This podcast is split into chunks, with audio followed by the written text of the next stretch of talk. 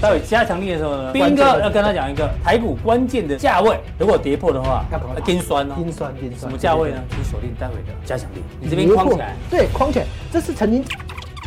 大约这个，大家参考一下。对，只要一跌破，脚底抹油，脚底抹油，大家赶快跑，千万不要在这边一直等待。我看过很多投资人都跌破了，我再等一下，对，都觉得会站回来。对对，这就就一根一根一根下去了。嗯，今天要问 V 哥的降定问问题有很多，这个待会 V 哥在降定的时候会一一回答。他想是不是要用房贷贷款出来去存美元定存，为了赚利差？我简单的再讲一下啦，你先考虑一个问题，你要承担的是风险。这个利差你一定赚得到的，结论就是这样。因为我刚才讲到应急可转债，尤其是 COCO 债嘛，这种东西是因应那个哦所产生的一种债券，债券就是类似像这样的一个观念在里面，所以大家才会觉得说这种机会牵动到后面的市场。台面上寿险公司哪几家体质较佳？参考参考啊！我告诉各位啦，我们去想一个问题嘛，假设，所以寿险公司如果要挑，还是挑。除了刚才我们讲到的 ISM 这些数据以外啦，嗯、其实有一个我也觉得特别关键的，就是到最后就会移出到这个的地方来。那这个地方一旦开始转弱，嗯、那市场上就会开始崩跌。好，这个东西就是大家要特别小心的一地方。配息低于预期呢，市场就大跌，当然一定会这样子啦。是不是纯股族的好机会？我觉得哈。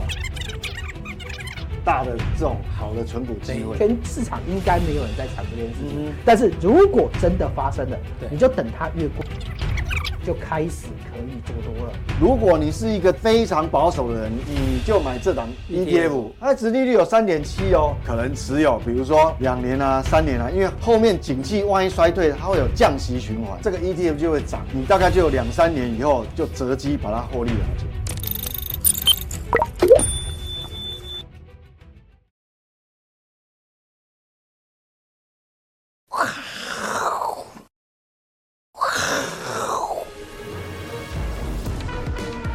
看，我是金钱爆，带你了解金钱背后的故事。我是大 K 曾焕文。首先欢迎现场两位嘉宾，第一位是财经 V 怪客 Vincent，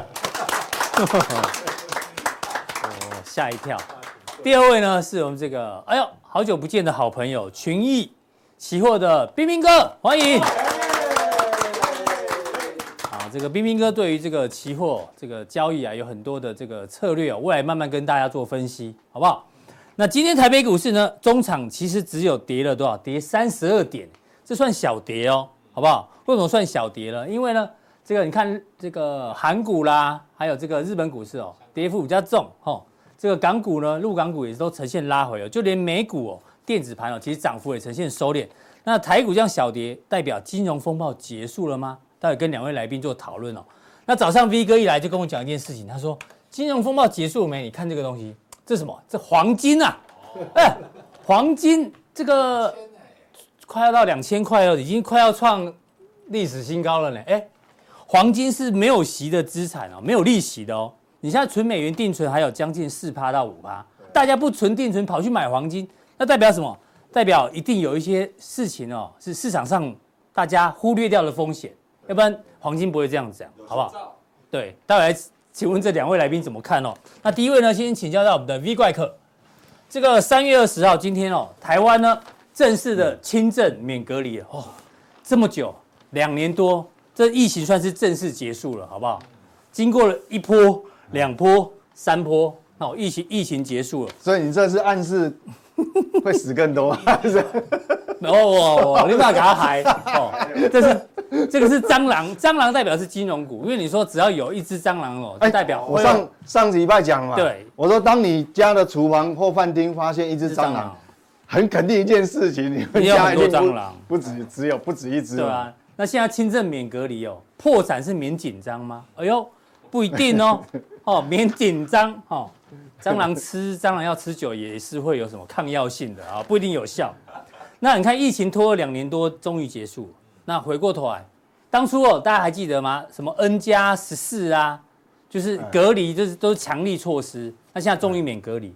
那这一次的金融风暴是正在这边开始，还是已经到这里准备结束了？因为这一次的各国央行啊，也是指出了几个强力措施。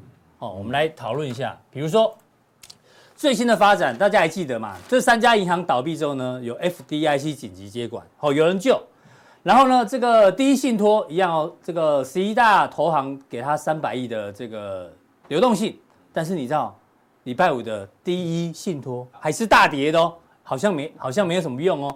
然后呢，这个瑞士信贷啊，最新消息当然最早呢是瑞士央行给他五百亿的流动性，哦，对不对？然后后来呢，瑞士银行出十亿美元要救他，他说太便宜了，不要，哦，给你一点不要脸，啊，最后呢，好。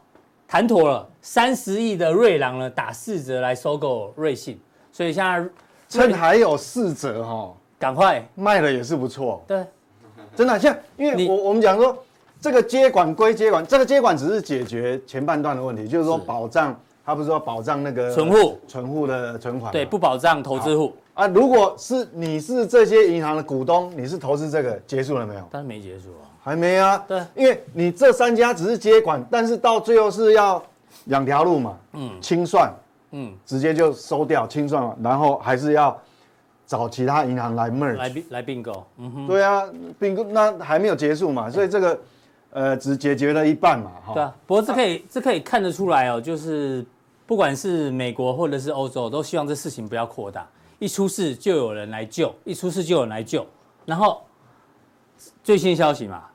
美国政府去求救巴菲特嘛？对，这个网络新闻大家都有看到，在他们的总部奥哈奥马哈附近，很多私人飞机起起落落。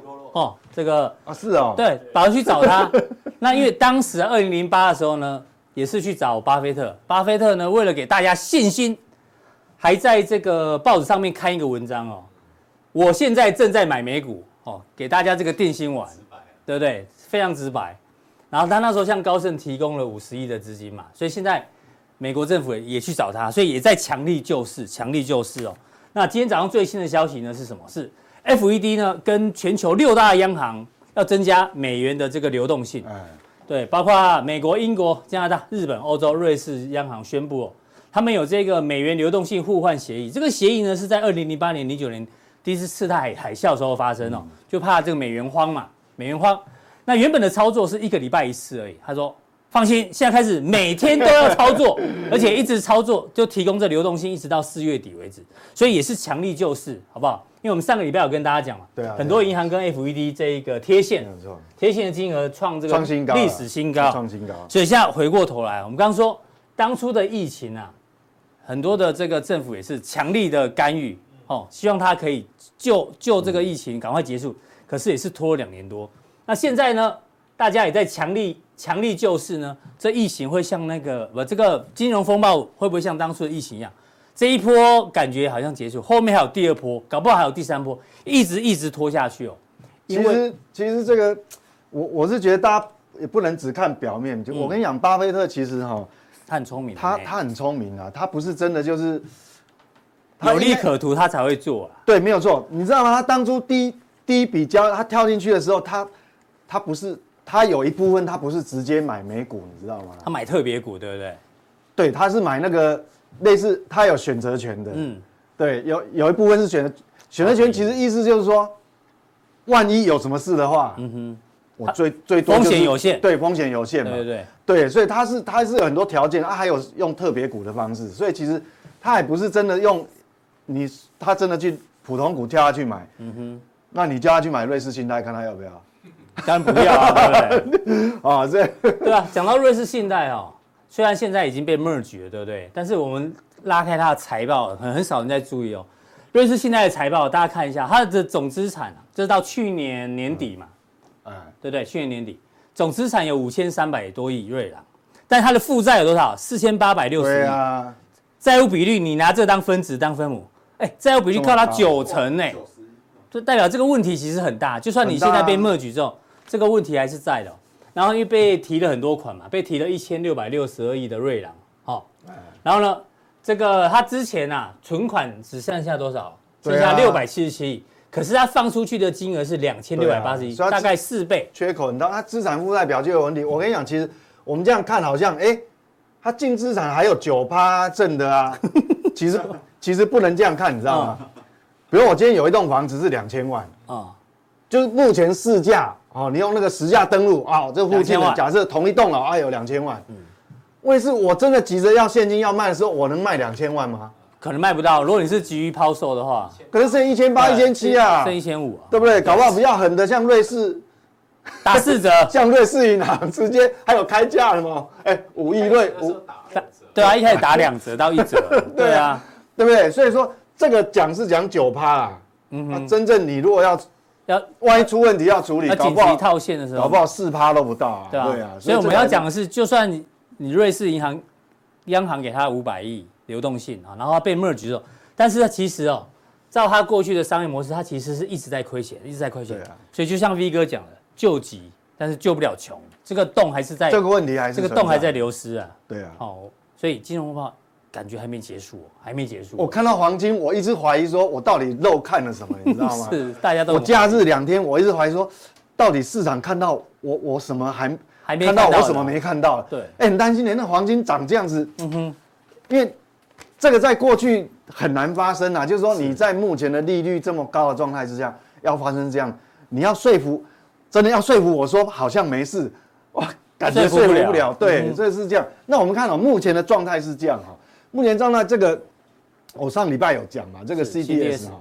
又在飙高了。对啊，上礼拜讲的价位又又更现在又更高了。嗯哼。上上礼拜是在这边，已已经很陡了，对，就放放两天假回来，继续飙，然后这边继续飙，所以就感觉让人家不放心了。应该讲，我觉得这个你看这样子就是不放心，因为你看哦，这个新冠病毒爆发的时候也也才这样子而已，是，所以我要让各位看说目前的市场的状态是这样。好，那我们来看哈，另外一个就是哦贴线，嗯，你刚刚有那个图嘛？对，哎，这短短一周哎。是，我跟我跟你讲哦，截至三月十五号，就呃，你往呃十五呃三月十五号往前推一周，就短短这一周，你你知道那个美国资产负债表是增加多少？嗯，两千九百七十亿美元。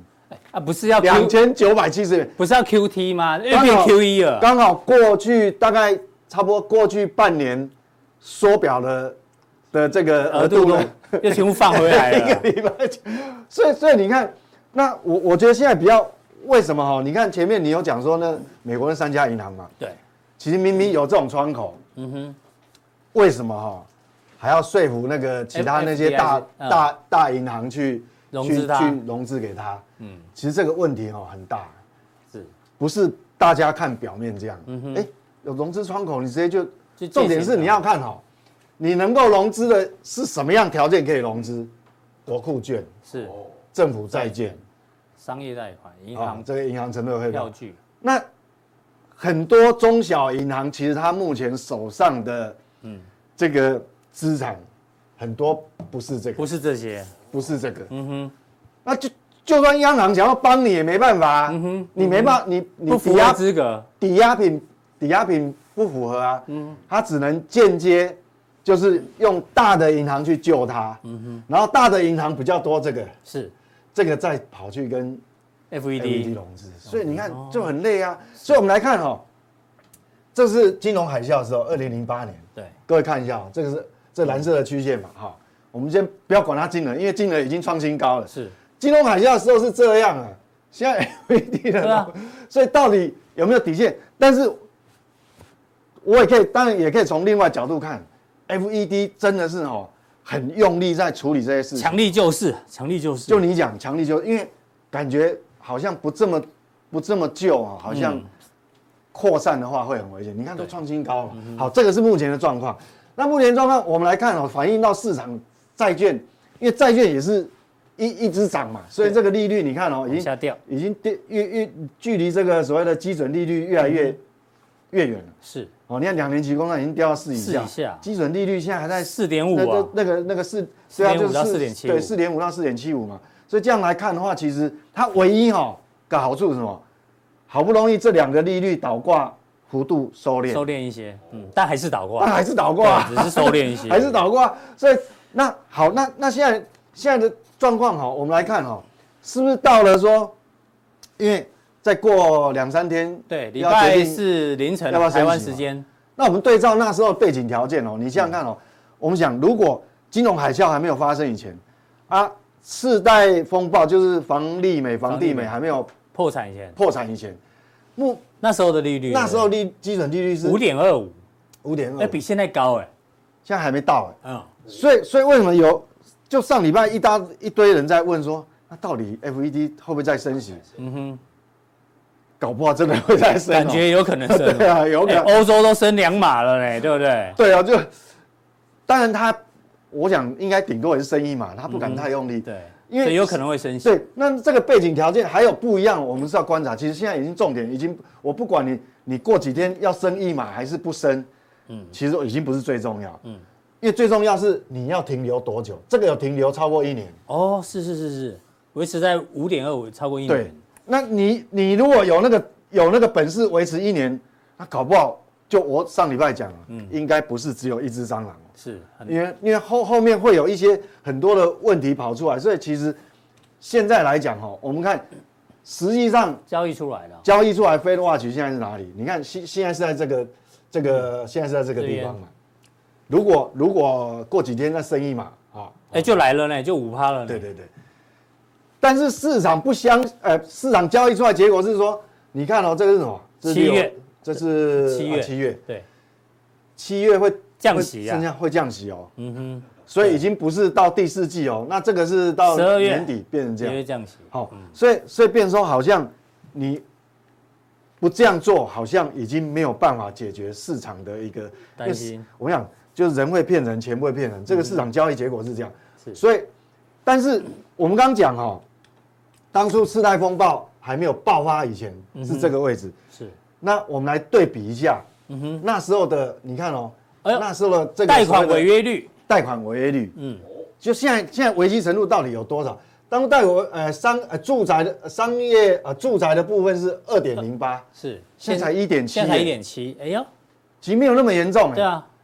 那个商业商业住宅一般一般住宅商业住宅。是一点四三，对，零点六八，哎，更当初违约率是比较高的嘛，对不对？在这个地方，哦不，对不起，在这里是哦，哎啊，你看低很多哎，是，那企业企业违约率一点一也比较低啊，对，信用卡的啊，信用卡民众消费当初接近四趴，现在才二点二五，哎，奇怪，就没有这个状况啊？那到底现在这一次的危机到底跟？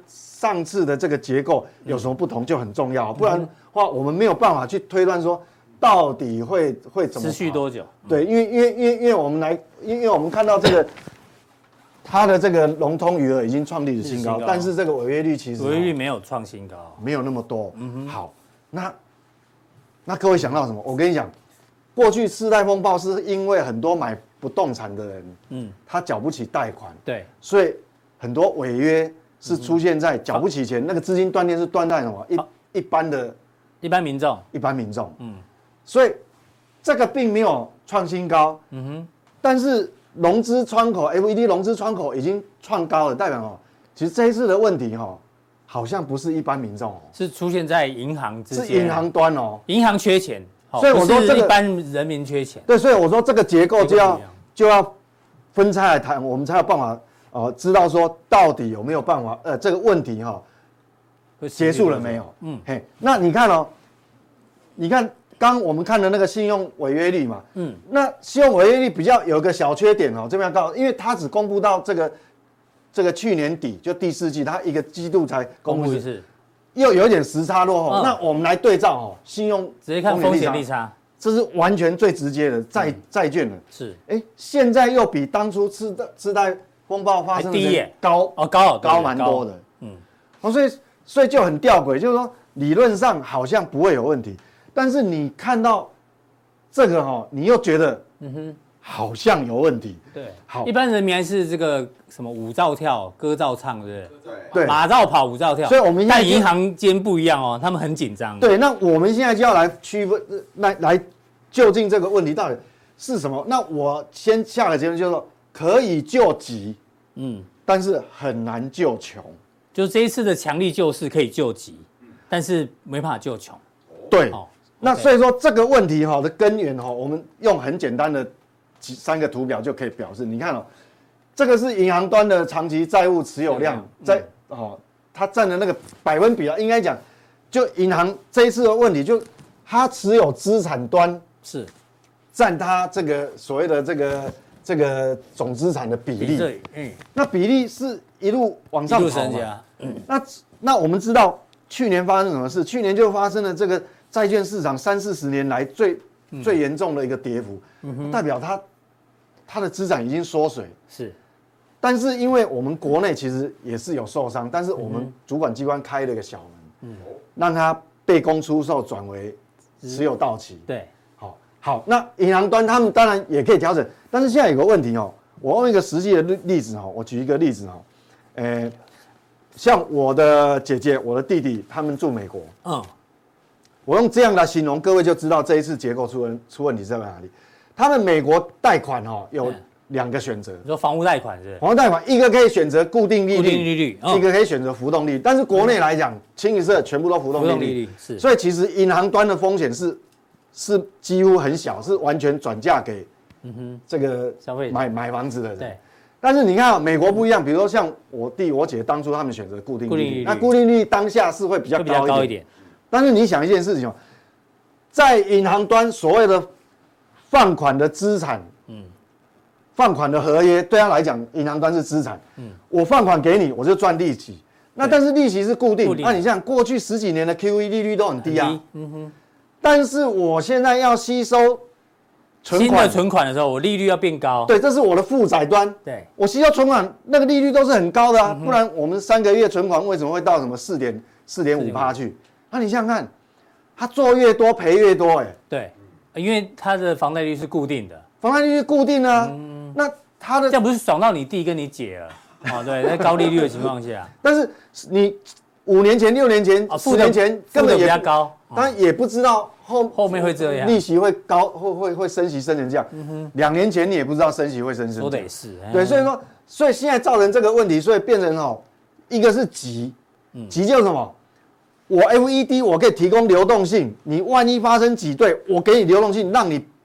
短时间度过是，但是他没办法救穷啊。嗯哼，对，我虽然让你挤兑风暴度过去了，但是你还是每一季度在亏损，还在亏损。就我刚讲，因为你资产资产端跟负债端的不平衡嘛，是对不对？你你的放款，你你当初的那，所以从这个升息开始，其实这个就注定了哈，注定会发生。这从升息开始就注定，嗯哼，你一定要亏钱。嗯哼，啊，只是说我们。因为台湾升息的幅度都半码半码还比较少，对。那现在累计哦，到去年底哦，嗯，就是二零二二，总共累计亏损是多少？银行端亏损六千两百亿，六千两百亿。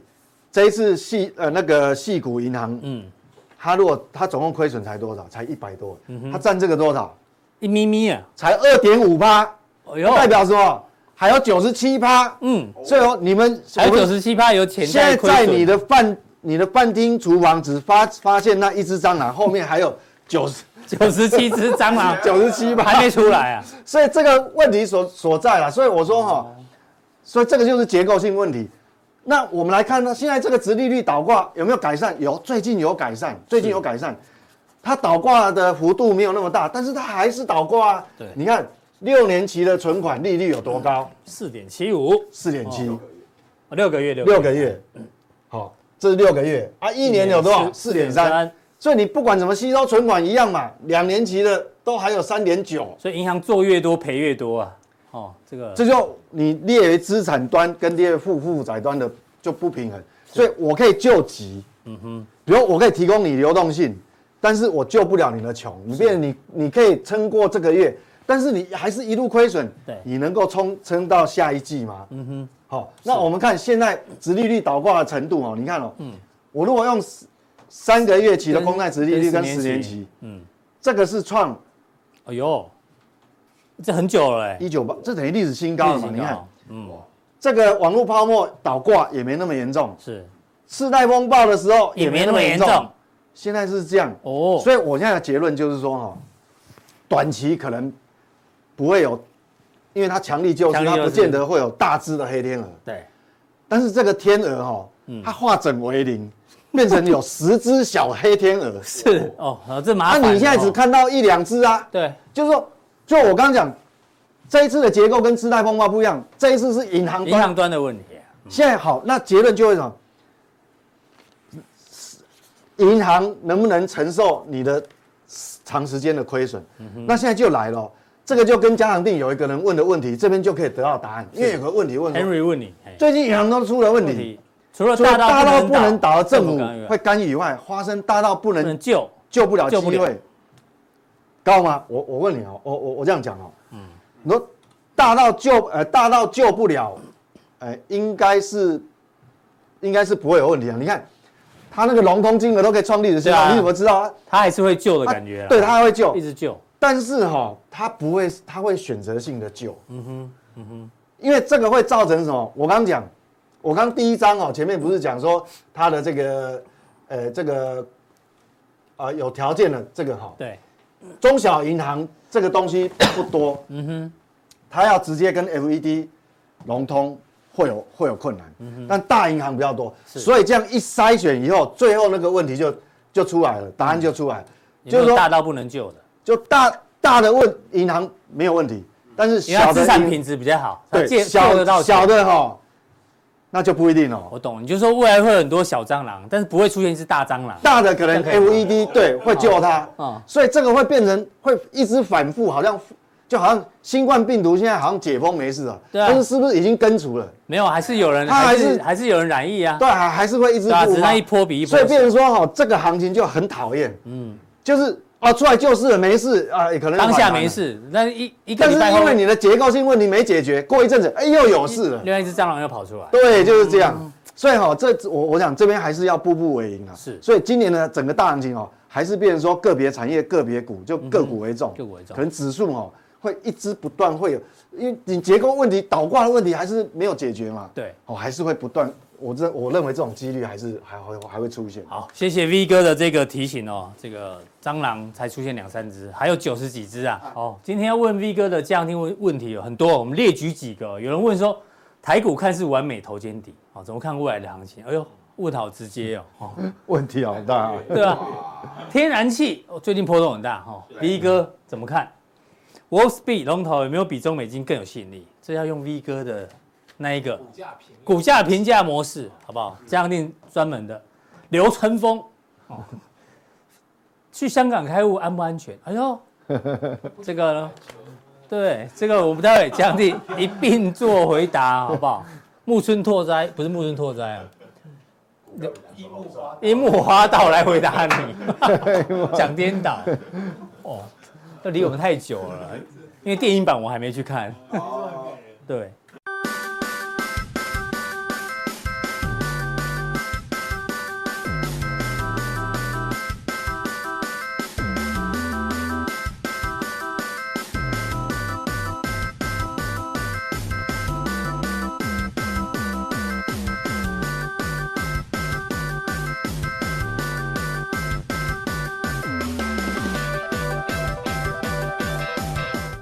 第二位呢，要邀请到我们的这个好久不见的好朋友冰冰哥，欢迎。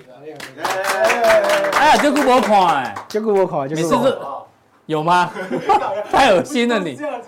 电视上看起来比较瘦啊，哈。对对对对对，都是在电视上看到。以前当然我们有合作过。嗯嗯嗯。彬彬哥，大家知道群益期货的经理哦，哦，比廖帅还大。廖帅是永丰期货，是？没有没有没有没有。而且我查过，群益期货的获利比永丰期货还高，好不好？所以呢，我们不能只看永丰期货报告，也要看看群益期货的看法。冰冰哥以前是研究员出身的嘛？对对，研究员出身。讲师啊，你还在民传大学？什么叫双师课程之业界讲师？因为他们本身就会。找一些业界的讲师跟当当学校老师合作，嗯，就是一起办一堂课程，然后我们讲实战的部分，啊，他们讲理论，对他们讲理论，我讲学校讲理论，你讲实战，对，但是我讲的课程比较多啦，你知道，还有那种学生的家长来感谢我，你知道吗？嗯，因为我讲课的时候就跟他讲说，哎，这个股票要怎么分析，或者这个期货怎么分析，对，结果有一个学生就去买了某一档股票，他就用他的这个分析方式买了。然后用你教学的方式，然后果不其然赚的大赚了一大波。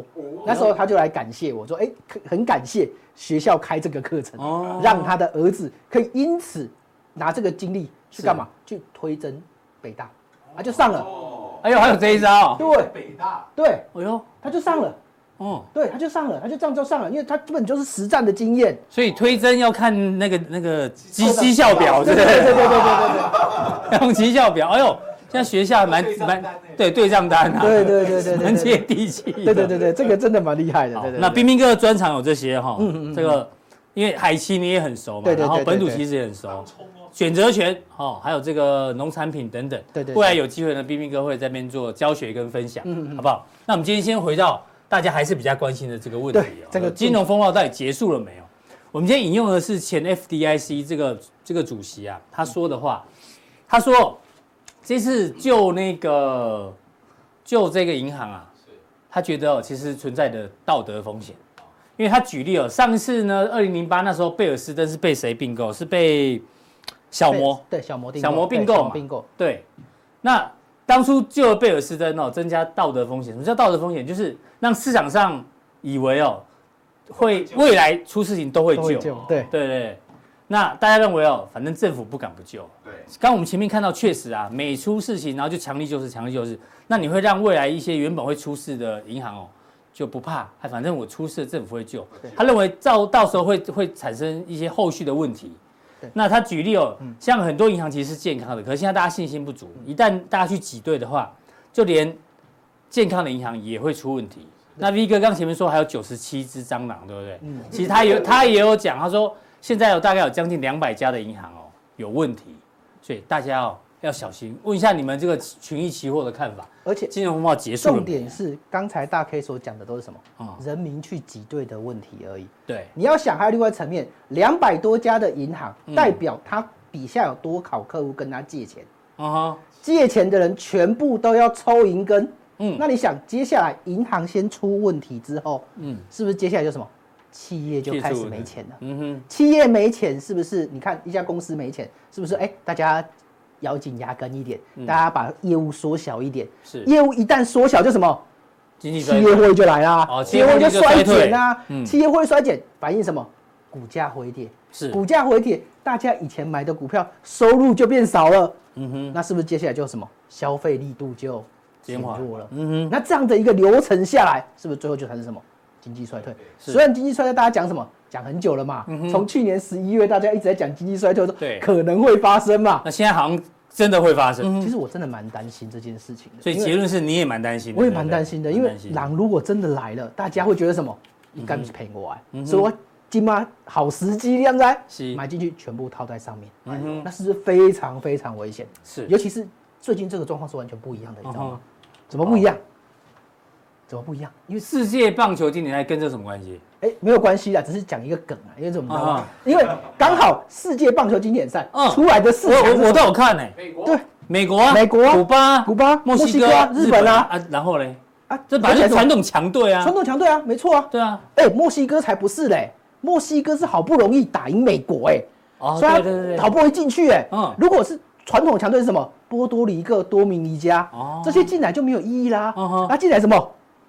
美股末日，哎呀，就是跟你讲这件事情，美股末日，这也可以啊。但当然这是一种穿插穿插付费的讲法，不会不会不会，这是我们讲知识，但是我们就要提醒，真巧，哎，我们就要想一下，到底真正会不会发生这些事情？美股末日，对，会不会是真的末日来临？我们从这几个面向来开始想一下，到底会不会经济衰退？是，到底会不会金融危机持续的爆发？嗯，然后呢，现在。FED 陷入两难啊！对啊，能能不能升不知道。对啊，升息通膨就压不下去。升息升太多，银行开始出问题。对，升息升太少，我钱 QT 又骗 QE，通膨就压不下来。是，那我这两个方向就怎样？嗯哼，抵触啦。是，所以 FED 现在很为难。如果哪一天通膨又从低点现在的这个位阶开始又第二波，哎，你要知道。鲍威尔之前一直在讲说，我宁可升息升多一点，嗯，也要把这个经济打到衰退的原因是什么？是因为往下我还有工具啊，往上，嗯哼，我会变成什么？嗯、我在压，如果真的没效的时候，我怎么办？难道我把利息升到十 percent 吗？嗯、这样子变得市场会很难接受，是那是不是全部大打破？那大打破就怎样？衰退啊！是，而且大家一直期待的一件事情，你知道吗？降息。嗯哼，从刚才看到的利率。利率债券利率的，当然最快可能七月要降息。对，大家在期待降息什么？嗯，那其实我真的觉得我不期待降息，嗯哼，因为降息出现代表什么事？对，表经济不好，受不了啦，啊，受不了到没办法，只好降息呀。嗯哼，那这时候一定是经济大回档，甚至股市大回档，我才有降息的空间嘛。没错，大家现在希望是什么？我就是就那么大力道，我是为了干嘛？就是尽可能避免不要出现这件事情，要不然现在干嘛超过两千零八年的这样的一个危机？是，所以大家都要特别的注意一下。好，对，那我们把过去的这种所谓的经济大萧条都列出来给大家看一下。第一次是那种就是一九二九年，一九二九年。经济大萧条，那一次当然很惨啦，就是整个金融体系 FDIC 也都还没有成立之前，所以市场上。金融倒一片嘛，嗯，所以才会造成历史上最大的一个跌幅，八十六 percent 的状态。嗯，那当然有二战啊，甚至石油危机、黑色经济，这可能离大家都比较远了，所以大家印象都比较。那可以参考过去历史，对，参考过去历史经验的一个状况。但是你要知道一件事，跌幅都不少。对，当然跌幅都不少啊，到 COVID-19 都一样啊。对对啊，但是这些的相对期间来讲，有很大多数都是在没有通膨的状况之下。嗯。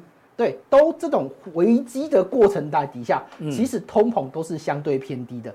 大家如果大家比较有印象，就是次贷危机那一次。嗯，我不知道大家有没有有没有印象？那时候其实美国联储会最主要目的是什么？嗯，我要把通膨拉到两个 percent。嗯哼，对，那段时间说我我只要到两个 percent，到最后说什么平均两个 percent。对，大大还记得那个时候常在讲到寻找通膨啊，对，找不到通膨，对，找不到通膨，但是他怕通缩，嗯，结果现在这个时间点是不一样，因为那段时间虽然次贷危机，很多银行产生问题，但是我至少只要救一边就好啦，嗯，我不需要救两边，那是两头烧了，两头烧的部分我会更难去做相对去，甚至非常有机会放什么，因为至少砍半嘛，嗯哼，就是什么，我这边放倒一半。这边干嘛？我至少省减缓嘛，是取得一个相对的平衡。你要知道，FED 本身最希望的是什么？嗯，就是稳啊，温和的通膨，温温和的经济成长，稳稳的，它的动作都不会太过激进。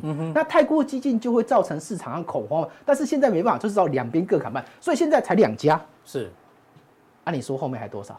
所以你也觉得后面很会很多？后面一定都很多，一定哦，一定。这个东西超级多的，因为它要平衡，一定要放它做倒一些去嘛，所以大家可以特别的留意一下。对，那另外一个。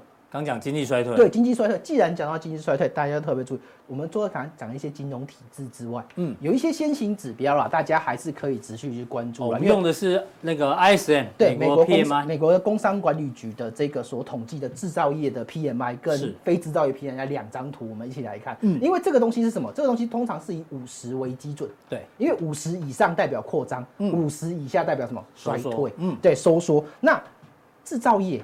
通常是美国占占比比较小一点呐，但是它通常代表一些企业本身制造产业的一些相经济概况。那你可以看一下哦，它之前呢，不管在波湾战争、嗯、网络泡沫，或者是两千零八年金融危机，甚至 COVID-19，是它其实都在五十五十以下的这样的概念。可是现在呢，一段时间，而且它是从相对高点的一个位置一路的回跌。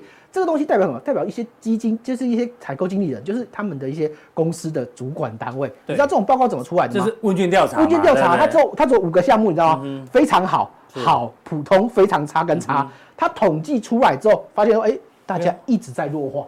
嗯，所以这种弱化都很保守，大家都很保守，而且甚至这个指标还在一直往下。嗯哼，这代表说，哎，这些已经开始看不好是金融弱化。嗯，如果一旦这个数字持续的向下，是甚至来到四十以下，嗯哼。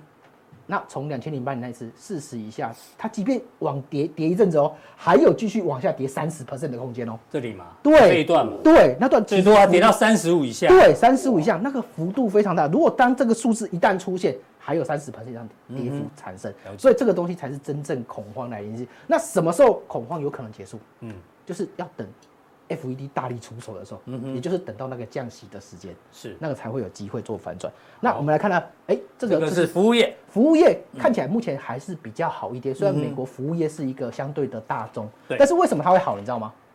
解解封不是吗？不是，第一个解封，第二个解封报复性消费，第二个是什么？嗯，第二个是他们本身雇有雇雇人本来就雇很多进来啊，嗯哼，对啊，而且这些所谓的。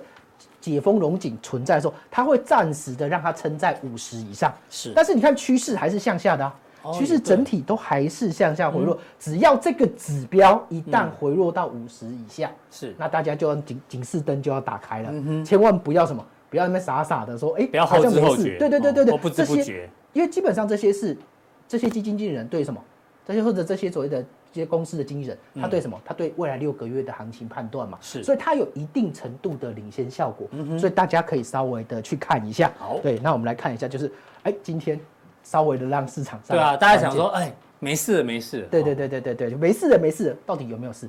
其实刚才大 V 哥也讲了很多了啦，对啊，V 哥也讲，其实应该事情还没结束，事情还没结束啦，因为这个东西你知道吗？他们。当初在谈判一定非常的激烈的，是。因为你看瑞士银行要出手，除了有一个层面是什么，他可能想去捡便宜之外，嗯哼，可能一开始因为第二大的出事嘛，我总要找第一大的出来出面嘛，对，政府单位是不是有去说，哎，谈一下，是。施压一下，很快一个周末就搞定，对，一个周末就搞定，那是多快啊，对啊，那政府力量，欧洲人周末不不上班的嘛，没有 挑灯夜战，就为了。并购让它完成啊！对啊，对啊，而且这重点来讲，其实有一个相对的这个一百七十亿美元的这个，其实会产生一个很大的问题，你知道吗？因为它本身是债券的债权人呢，所以这一部分会归零呢。对，归零是完完全全没有到任何的收入的状态，而且这个东西就这样，哎，我我买股票的股权人，我还有多少？嗯，我还有四十 percent 可以拿。对对，结果我买债券的就没有人没有钱了。对，那会不会造成什么？因为一般我们以往做公司怎么样？哎，债权人的求偿顺位是高于什么？是高于股权人的啊。对啊，理论上。结果今天我债权人没有，那会不会引发其他有相关债券的人是开始抛售的抛售？对，而且这个抛售幅度会不会造成了他们的的本身的银行的资本市足率不足？是，大家要知道，这原本是来干嘛的？嗯嗯，弥补，因为巴塞尔协定之后。它来弥补资本市足率的，嗯哼，所以这一旦全部被抛售，大家检视银行，就发现每一家都不足，怎么办？是，那是不是这家银行全部又要来救？所以这个是我觉得相对的重要的一个地方。地动山摇啊，对啊，地动山摇上一句是什么？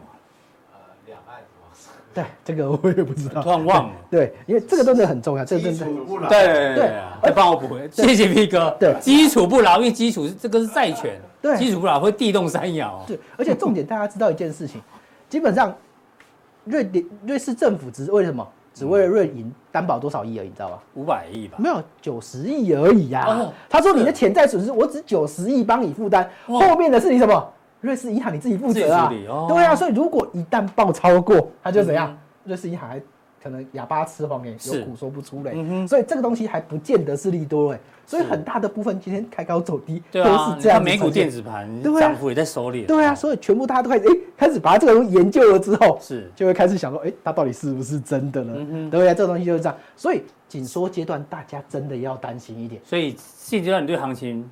要比较保守，对啊，因为你自己想想看，从十一月从 A 点这个地方已经一路涨了三千两百点了，那你说还有这个机会吗？大家现在每个投资人都在看什么？哦，继续涨，最好涨到这边来，这是历史新高啊！对对啊，每个人都觉得说，哎，要降息了，要降息了，接下来指数会冲这个位置。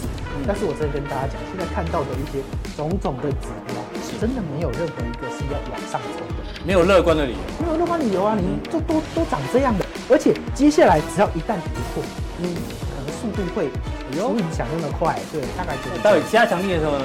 这个对，我们的兵哥要跟他讲一个台股关键的价位。对，如果跌破的话，要跟酸，跟酸，跟酸。什么价位呢？请锁定待会的加强力。